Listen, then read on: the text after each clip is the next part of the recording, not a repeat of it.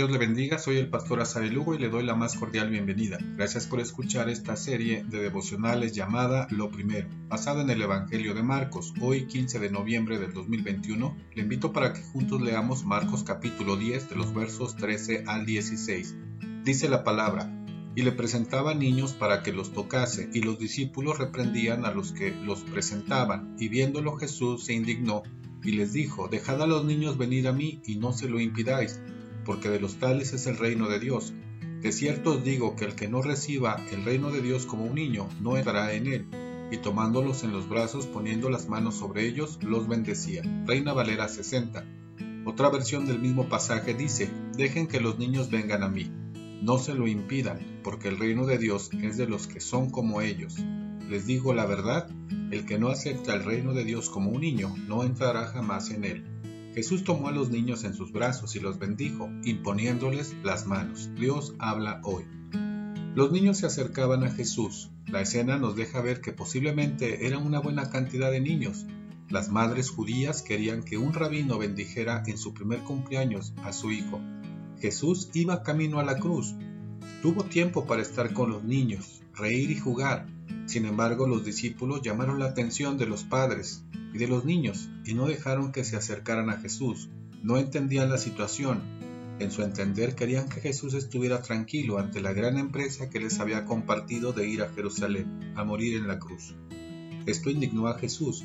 La palabra griega usada es aganácteo. Quiere decir que Jesús sintió un dolor emocional, una molestia por esta acción de sus seguidores. Los niños eran considerados hasta los 12 años de edad. Jesús da una orden expresando la importancia de dejar venir a los niños a Él, sin impedimento, con la libertad que impulsa al niño a ir a Jesús. Quien no acepte el reino de Dios como un niño no entrará en el reino de los cielos.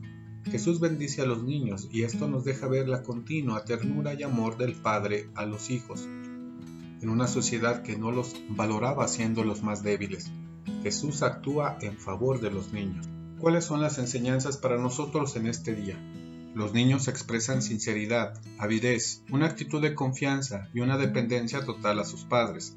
Por lo tanto, la defensa de Jesús para con los niños es que los dejen ir a Él.